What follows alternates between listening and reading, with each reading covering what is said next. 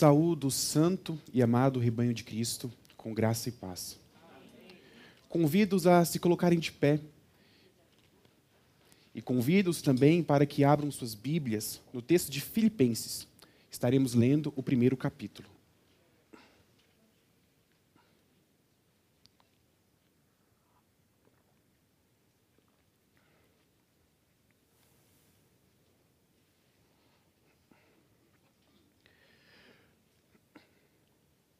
Mais uma vez, leremos Filipenses, capítulo 1, do versículo de número 19 até o versículo 26.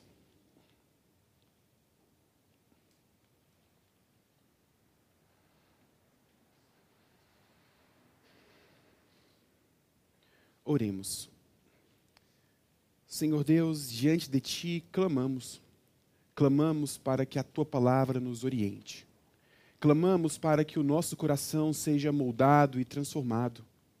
Clamamos para que nossos ímpios desejos sejam deixados de lado, para que a tua graça se manifeste, para que a tua beleza se manifeste. Venha nesse momento, Pai, trabalhar em nossas vidas. Venha nesse momento nos trazer descanso, segurança. Venha nesse momento nos confrontar para que vivamos uma vida sem pecado uma vida digna do sangue que foi derramado por nós. Sabemos que por nós mesmos somos incapazes, sabemos que por nós mesmos somos fracos, incapazes de colocar em prática e, mais do que isso, incapazes de compreender aquilo que de nós é requerido. Por isso, guie-nos nesse momento. Que o Teu Espírito seja a nossa luz, que o Teu Espírito nos traga compreensão e que as palavras dos meus lábios e o meditar do meu coração sejam agradáveis em tua presença, Senhor Deus, rocha minha e redentor meu. Assim diz o texto. Porque estou certo de que, pela súplica de vocês e com a ajuda do Espírito de Jesus Cristo, isso resultará em minha libertação. Minha ardente expectativa e esperança é que em nada serei envergonhado, mas que, com toda ousadia, como sempre, também agora, Cristo será engrandecido no meu corpo, quer pela vida, quer pela morte. Porque para mim o viver é Cristo e o morrer é lucro. Entretanto, se eu continuar vivendo, poderei ainda fazer algum trabalho frutífero. Assim, não sei o que devo escolher. Estou cercado pelos dois lados, tendo o desejo de partir e estar com Cristo, o que é incomparavelmente melhor. Mas, por causa de vocês, é mais necessário que eu continue a viver. E convencido disso, estou certo de que ficarei e permanecerei com todos vocês, para que progridam e tenham fé, tenham alegria na fé. Desse modo, vocês terão mais motivos para se gloriarem em Cristo Jesus por minha causa, pela minha presença, de novo, no meio de vocês. Palavras do Senhor. Podem se sentar. Bom, esse texto não é estranho a vocês, pelo menos para boa parte que estava aqui desde 2019, quando comecei a pregar nessa igreja. É um texto que já foi exposto junto com a totalidade da carta aos Filipenses. Uh, esse ano é o fim de um ciclo, é um ano de mudanças. Se Deus quiser, eu serei ordenado em dezembro. E, da mesma forma, minha estadia aqui na Vida Nova também vai chegando ao fim. E é muito difícil escolher um sermão. Geralmente eu venho expondo cartas após cartas, trabalhando um texto completo, mas para esses três últimos sermões que eu irei fazer aqui, eu tive um pouco de dificuldade, porque três domingos não é o suficiente para expor um texto, um livro, de forma alguma, de trabalhar uma ideia completa. E seguindo nesse ritmo de fim de ano, esse ritmo de um ciclo que se finda, eu comecei a repensar em qual o meu papel aqui, o que, que eu vou deixar quando sair dessa igreja. E se vocês pararem para pensar com as aulas da escola dominical, parece que eu estou querendo dar tudo que eu posso. Tudo que eu estudei, o que eu conheço de um pouco de diferente. Mas nessa reflexão, eu percebi o contrário. O que a igreja mais precisa não é o diferente. Não é uma linha teológica X ou Y. O que a igreja mais precisa é o fundamento da fé. E se eu sair daqui e a igreja só lembrar do neocalvinismo, de Doiver, de Kuyper, a minha estadia aqui foi infrutífera. porque na verdade a minha marca nessa igreja, a marca de todos os pastores que passaram por aqui, deve ser a glória ao Cristo que nos redime, ao Cristo que nos santifica, ao Cristo que nos alimenta. E nesse espírito, pensando no que pregar, pela boa provisão de Deus, percebi que os meus três primeiros sermões, os, o primeiro capítulo de Filipenses, trabalha essa ideia que é fundamental para a nossa fé. Trabalha doutrinas primordiais sobre a glória de Cristo, a redenção de Cristo e o anunciar do Evangelho. E por isso, nesses três últimos meses, leremos esse primeiro capítulo e caminharemos por isso que um momento já foi pregado aqui. Buscaremos encontrar o fundamento da nossa fé, mais uma vez, como deve ser feito domingo após domingo. Uma mensagem que é repetida, uma mensagem que não nos é estranha, e graças a Deus não nos é estranha, porque podemos, domingo após domingo, nos alegrar nos fundamentos da nossa fé. No Cristo que nos redime, no Cristo que nos orienta, no Cristo que nos alegra. E por isso a ideia central desse sermão é justamente que Cristo é o fundamento da nossa fé. E por isso nos alegramos. Mais uma vez, Cristo é o fundamento da nossa fé. E por isso nos alegramos. Como de costume, o sermão será dividido em três pontos. Primeiro, veremos que Cristo é a orientação das nossas vidas. Em segundo lugar, veremos que Cristo é o valor das nossas vidas. E por fim, veremos como Cristo nos leva a viver em comunidade. Convido os irmãos a se atentarem mais uma vez para o texto. Daremos seguimento com o nosso primeiro ponto. Cristo é a orientação das nossas vidas. E leremos mais uma vez o versículo de número 19 e número 20. Assim diz o texto. Porque estou certo de que, pela súplica de vocês e com a ajuda do Espírito de Jesus Cristo, isso resultará em minha libertação. Minha ardente expectativa e esperança é que em nada serei envergonhado, mas que, com toda ousadia, como sempre, também agora, Cristo será engrandecido no meu corpo, quer pela vida, quer pela morte. Amém. Que nós vivemos é um fato inevitável. Todos nós estamos aqui, respirando, com corpo e alma presentes. E a nossa vida não está solta no mundo. Nós vivemos com uma orientação.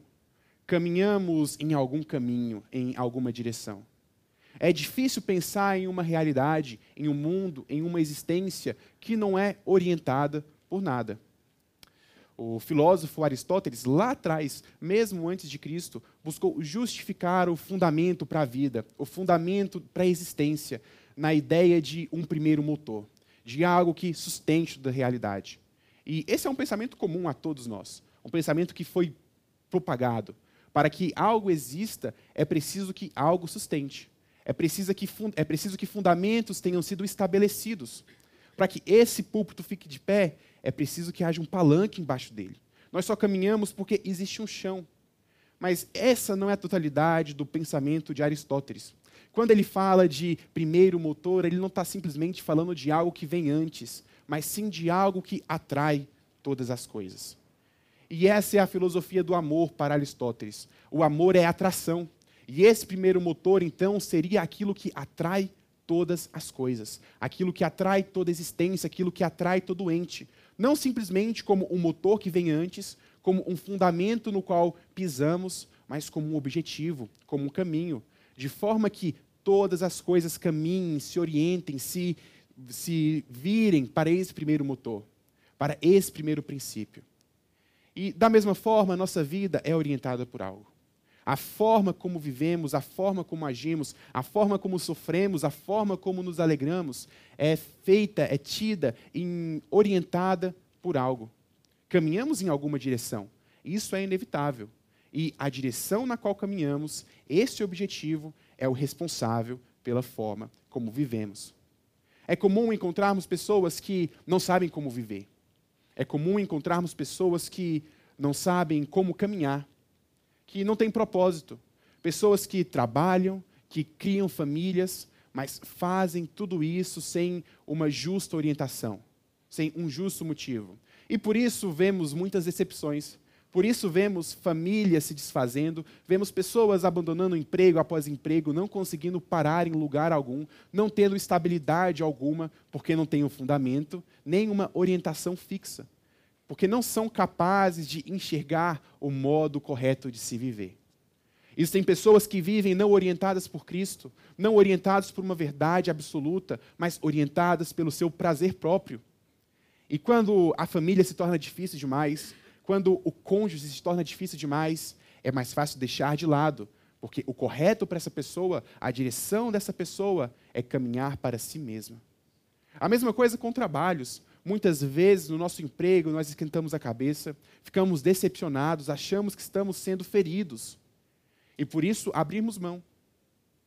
Esquecemos se esse é um bom ou um mau emprego, esquecemos se estamos glorificando a Cristo nele, porque muitas vezes a nossa orientação não é produzir, não é construir, não é oferecer algo a Cristo, mas simplesmente, simplesmente nos satisfazer.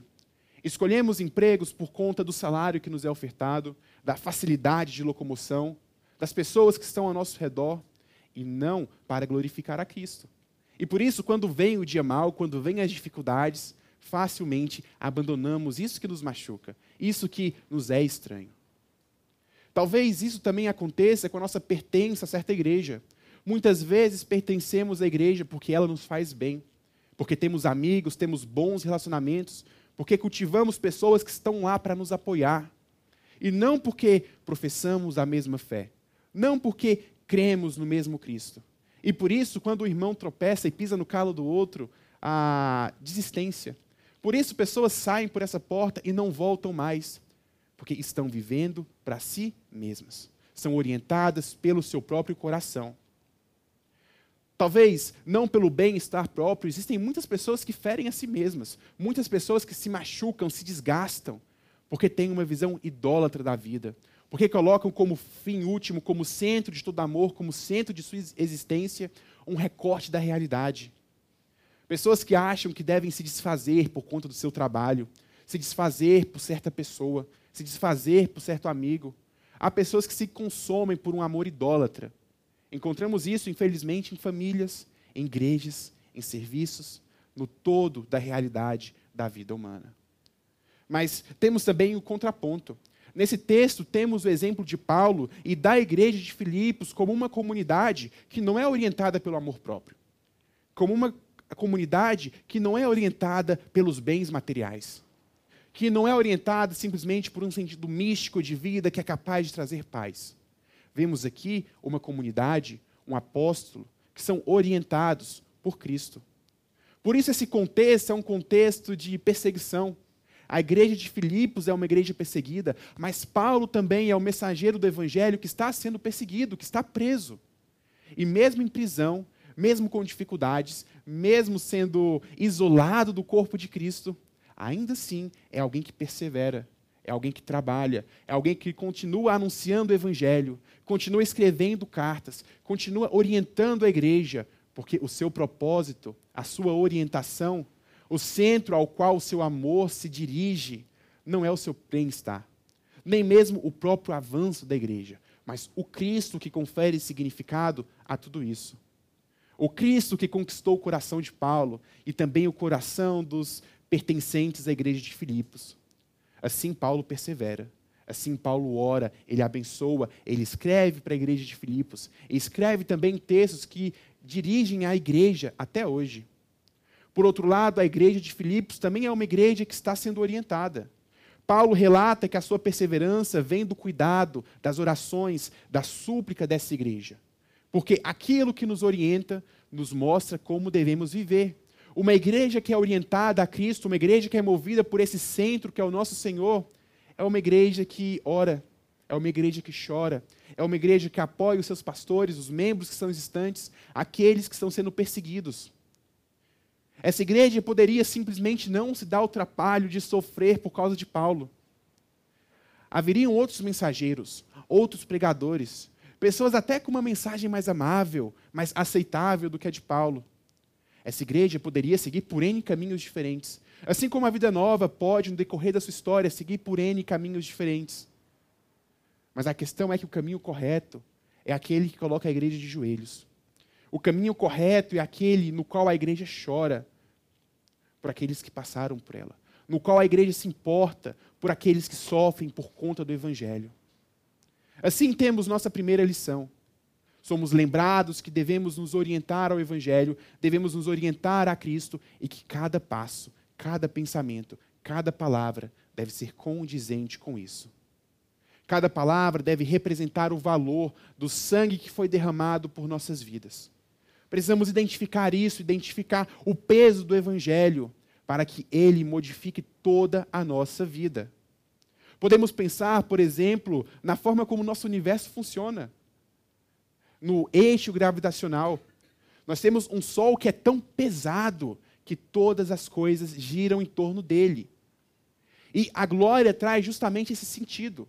Glória pode ser traduzido por peso. E temos um Deus, temos o um Evangelho que é tão pesado, que é tão glorioso, que nós, como cristãos, não podemos passar por ele, passar por esse conceito, passar por essa verdade, sem que a nossa vida seja abalada, seja reorientada, sem que a nossa vida entre em órbita desse Evangelho que deve nos dirigir. Mas Paulo continua, e a partir do versículo 21 ele diz: Porque para mim viver é Cristo e morrer é lucro. Entretanto, se assim eu continuar vivendo, poderei ainda fazer algum trabalho frutífero? Assim, não sei o que devo escolher. Estou certo de que pelos dois lados, tendo desejo de partir e estar com Cristo, o que é incomparavelmente melhor. Nesse segundo ponto, vemos que Cristo é o valor das nossas vidas.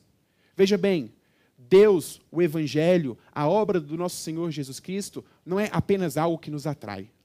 Não é apenas um fundamento e um propósito, mas é o eixo pelo qual valorizamos todas as coisas. É o critério pelo qual podemos decidir o que é certo, o que é errado, o que é bom, o que é mal, o que é melhor e o que é pior, em todas as gradações possíveis, esses termos.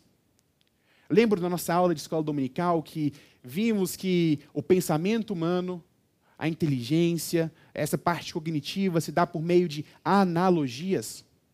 O nosso pensamento, a forma como analisamos o mundo, a forma como compreendemos o mundo, sempre requer analogias, comparações. E para isso, então, precisamos ter um lastro. Para poder identificar o valor de cada coisa na realidade, precisamos lastrar essa realidade sobre algo. E esse lastro é justamente Cristo. É por meio de Cristo que Paulo consegue diferenciar o que é bom, o que é mal, o que é melhor e o que é pior. Veja, ele não está colocando coisas ruins na mesa. Ele não tem que se decidir entre algo que é negativo, entre algo que é desvalorizado e algo que é mais valorizado. A escolha de Paulo é a escolha de coisas boas. Assim como nós, muitas vezes, temos que escolher coisas que são boas, coisas que são certas, coisas que ajudam a igreja, coisas que são úteis no nosso trabalho. Mas, por um erro nesse eixo, por um erro nesse lastro, escolhemos errado. Abrimos mãos de ideias, de atitudes que podem guiar, que podem cuidar, que podem direcionar a nossa comunidade. Por outras coisas que também são boas, mas mesmo coisas boas, mesmo coisas belas, fora do seu lugar, no mínimo atrapalham a nossa caminhada, atrapalham essa jornada de fé. Assim, então, como Paulo, precisamos entender o que é mais importante e, sobre esse mais importante, organizar todas as coisas. E o que é esse mais importante? O que é esse centro de significado? O que é essa coisa tão boa que consegue mudar a forma como vemos o mundo? E Paulo mais uma vez nos lembra que o centro de significado das nossas vidas é Jesus Cristo. Não é um alvo distante, não é o começo da jornada que deixamos para trás, mas é a beleza que caminha do nosso lado dia após dia. Por isso ele diz que viver é Cristo. Veja bem, Cristo não está fora da jogada em momento algum, porque se eu morrer, eu vou para Cristo. Mas se eu continuar vivendo, Cristo está comigo e eu sigo os caminhos do meu Senhor. Não existe opção de uma vida sem Cristo, de uma vida longe desse conceito, porque é justamente quando tiramos Cristo da jornada, quando tiramos Cristo da equação, tudo perde o seu valor. Tudo é jogado ao vento, mesmo coisas boas. Essa igreja é muito boa, Tirando Cristo daqui, é possível que as amizades continuem. É possível que as pessoas se apoiem. Mas ainda assim, sem Cristo, tudo isso é vão. Existem boas amizades entre não, não cristãos, mas são amizades vãs, que vão ter fim, que serão como areia jogada ao vento. Existem bons empregos, bons trabalhadores, que não estão diretamente relacionados a Cristo. Nós podemos trabalhar e ter um bom desempenho sem fazermos isso para a glória de Cristo. Mas mesmo esse bom desempenho, longe de Cristo, é vão. Por isso, tanto a vida quanto a morte devem ser orientados por essa beleza. Devem ser orientados pelo nosso Rei, por esse critério, por esse parâmetro que nos ensina como devemos caminhar na jornada, que nos ensina o que devemos escolher, que nos ensina o que é certo e errado, bom e mal. Como então temos avaliado as coisas? Como temos gastado os nossos tempos? Nosso tempo, como temos investido nosso dinheiro, investido as nossas afeições. Será que escolhemos como mais valioso aquilo que realmente o é? Será que estamos aqui presentes nesse culto, valorizando como ele deve ser valorizado? Não sei como está o coração de vocês aqui, mas com certeza existem cristãos em igrejas que estão com o coração muito mais angustiado pela situação do país do que alegre por poderem cultuar o Deus vivo. Existem cristãos que vão ao culto, mas mantêm o coração muito mais focado na situação do time, no jogo que está acontecendo, na possibilidade de vencer ou perder a Copa, do que no Cristo que nos é ofertado em cada celebração da ceia. Existem cristãos que vêm ao culto, sentam e deixam o tempo passar, deixam o pensamento vagar que não são lastreados, não encontram esse pilar, não se fixam na realidade e seguem nos seus mundos de ideias, seguem nos seus desejos, na sua rotina, nos seus pensamentos vãos, os mais diversos que sejam, muitas vezes sobre coisas boas, sobre coisas úteis, preocupações necessárias, mas fora de ordem. E por isso perdemos aquilo que é verdadeiramente valioso. Perdemos aquilo que deve ser prioritário em nossas vidas. Muitas vezes a nossa preocupação com os nossos filhos, pais, amigos, preocupações lícitas, preocupações verdadeiras, conseguem tirar nossa paz, mais do que o Evangelho consegue colocar alegria em nossos olhares, em nossos sorrisos. E isso é um problema. Um problema muito sério que revela nossas vãs idolatrias. Paulo ainda continua. Ele entende o que é valioso, ele entende o que é necessário, mas percebe como a presença, a glória de Cristo se manifesta na criação. Por isso vale a pena viver. Eu posso morrer, estar com Cristo, mas sei que aqui eu valorizo a obra de Cristo, aqui eu valorizo a criação, aqui eu valorizo as pessoas que Cristo ama as pessoas que Cristo elegeu. E por isso, a partir do versículo 24, ele diz: Mas por causa de vocês é necessário que eu continue a viver. E convencido disso, estou certo de que ficarei e permanecerei com todos vocês, para que progridam e tenham alegria na fé. Desse modo, vocês terão mais motivos para se gloriarem em Cristo Jesus por minha causa, pela presença de novo no meio de vocês.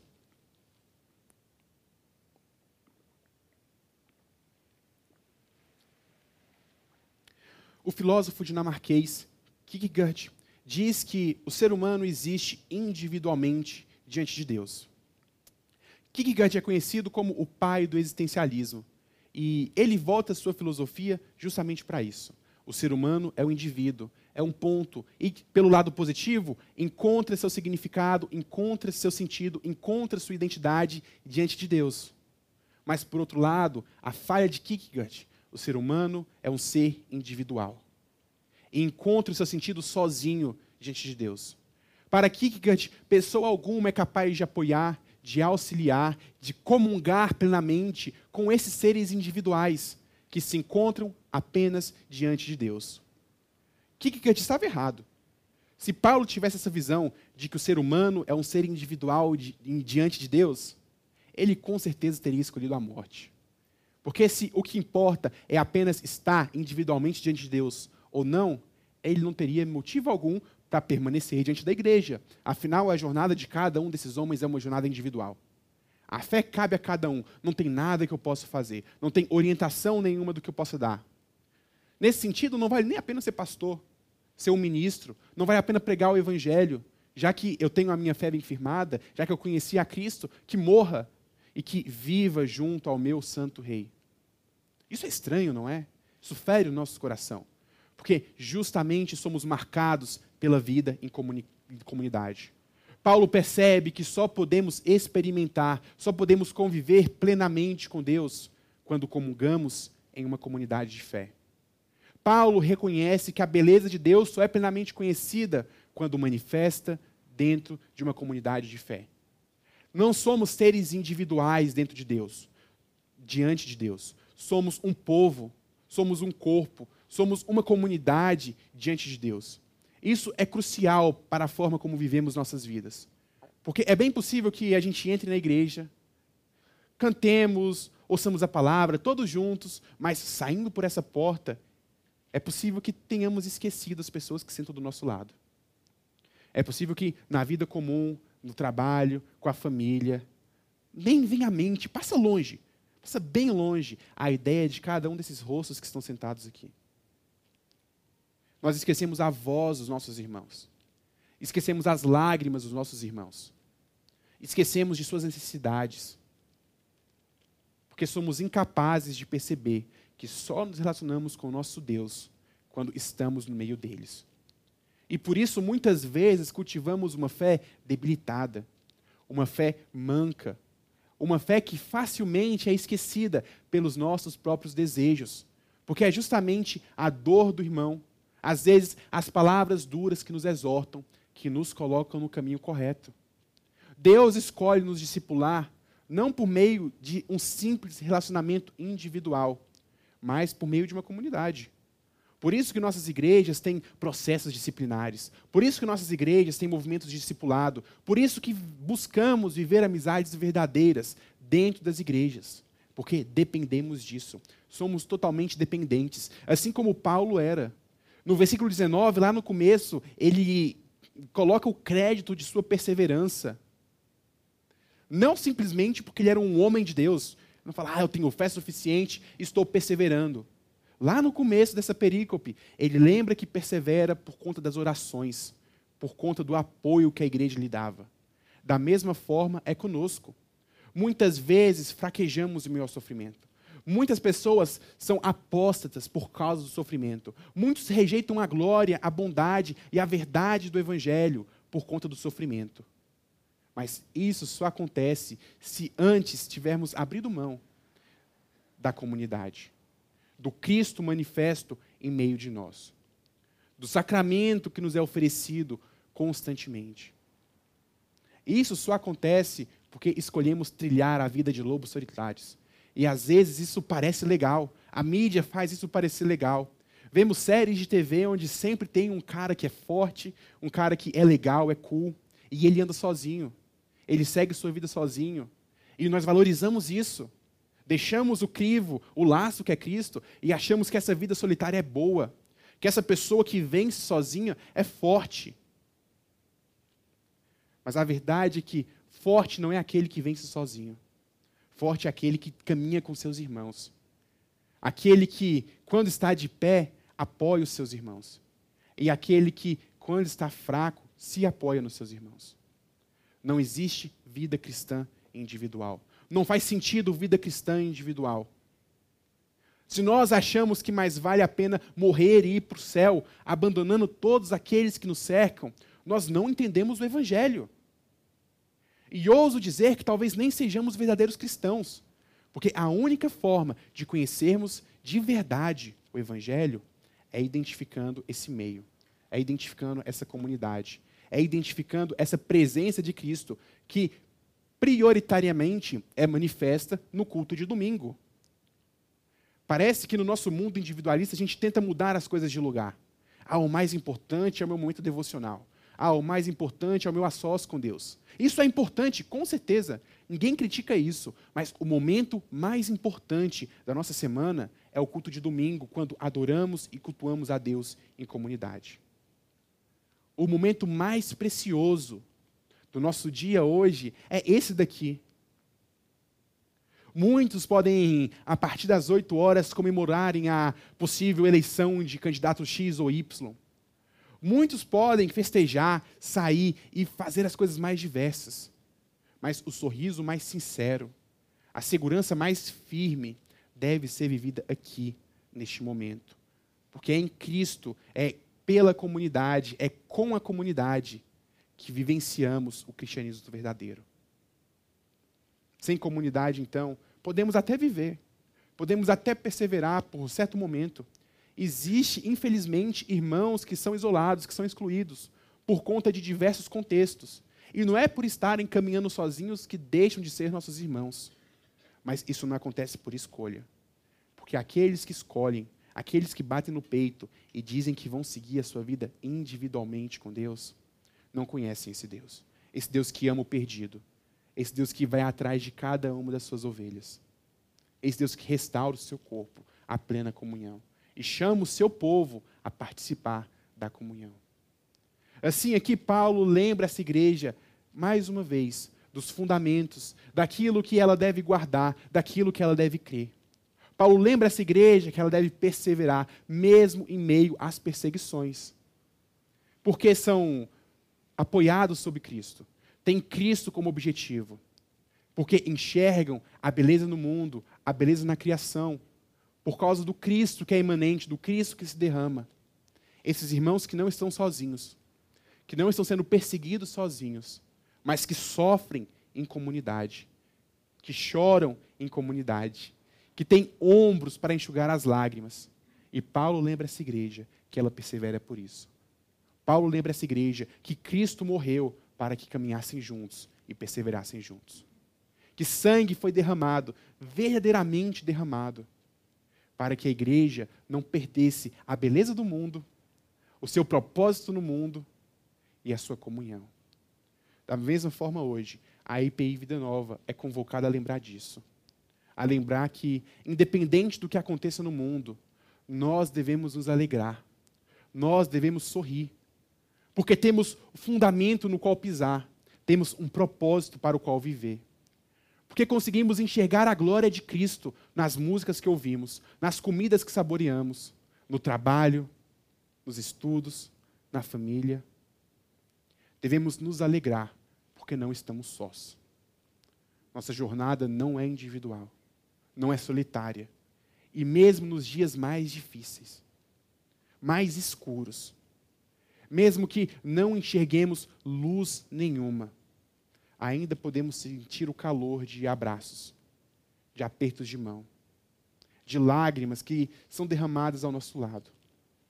Assim somos convidados por Paulo, por Cristo, pelo nosso Senhor, a perseverarmos, como a igreja vem perseverando muito tempo antes da gente, dos nossos sofrimentos, dos nossos contextos. Oremos. Senhor Deus, nós somos gratos a Ti. Somos gratos porque a Tua palavra nos alimenta. Somos gratos porque a Tua palavra mostra as nossas falhas, nos exorta, mas nos acalma, nos dirige. Que possamos, Pai, ter o nosso coração confiante, confiante de que nada pode apagar a beleza da tua glória, que nada pode tirar os méritos da obra de Cristo. Que possamos perseverar confiantes, porque temos o Senhor ao nosso lado. Temos o Senhor se manifestando em meio aos nossos irmãos. Temos o Senhor se manifestando por meio da palavra que é lida dia após dia. Obrigado, Deus que possamos sair daqui como cristãos fiéis que te servem, te adoram e glorificam o teu nome de todas as formas possíveis. Que o Senhor esteja conosco, nos guiando, que o Senhor esteja conosco, nos orientando a uma vida pública, a uma vida privada, uma vida comunitária que exalta a Ti.